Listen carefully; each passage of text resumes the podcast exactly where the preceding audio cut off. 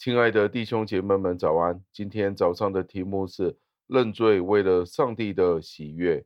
经文出自于诗篇二十五篇七节，经文是这样说的：“求你不要纪念我幼年的罪愆和我的过犯，耶和华啊，求你因你的恩惠，按你的慈爱纪念我。”感谢上帝的话语。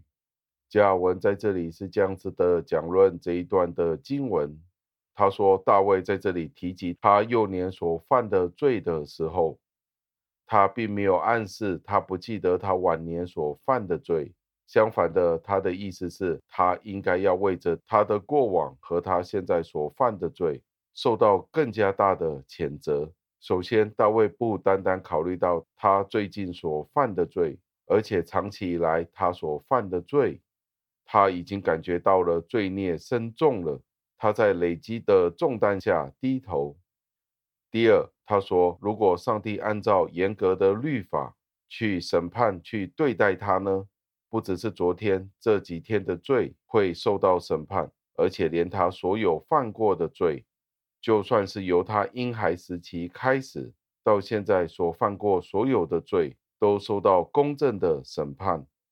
所以，当上帝的审判与愤怒，令我们感到震惊的时候，让我们不单单要记得我们最近所犯的罪过，也要记得以往所犯过所有的过犯。所以，当我们去恳求上帝怜悯的时候，这就会让我们在上帝面前重新感到羞耻，而且哀悼的基础。大卫在他晚年的时候恳求赦免，以上帝的喜乐为因由。他在这里说到：“因为上帝的仁慈，为的是您自己的美德，所以要纪念我。当上帝将我们的罪抛置于脑后的时候，他便以慈父的眼光来注视着我们。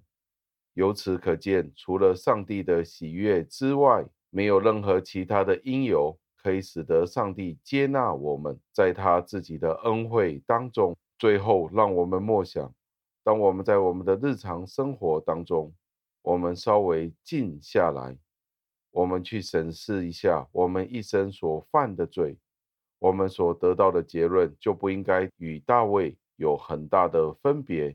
意思就是，我们今天都应该与大卫一样，要为我们的罪感到懊恼。上帝对我们的仁慈，只是因为来自他自己的喜悦。那这样子的想法，怎么样可以帮助我们改变我们的思考模式呢？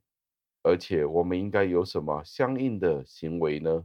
让我们一起祷告，亲爱的恩主，我们再一次地赞美感谢您，因为您在大卫身上所给他的恩典实在是太多了，而今天我们与大卫其实没有两样，您对我们的恩典其实也是太多了。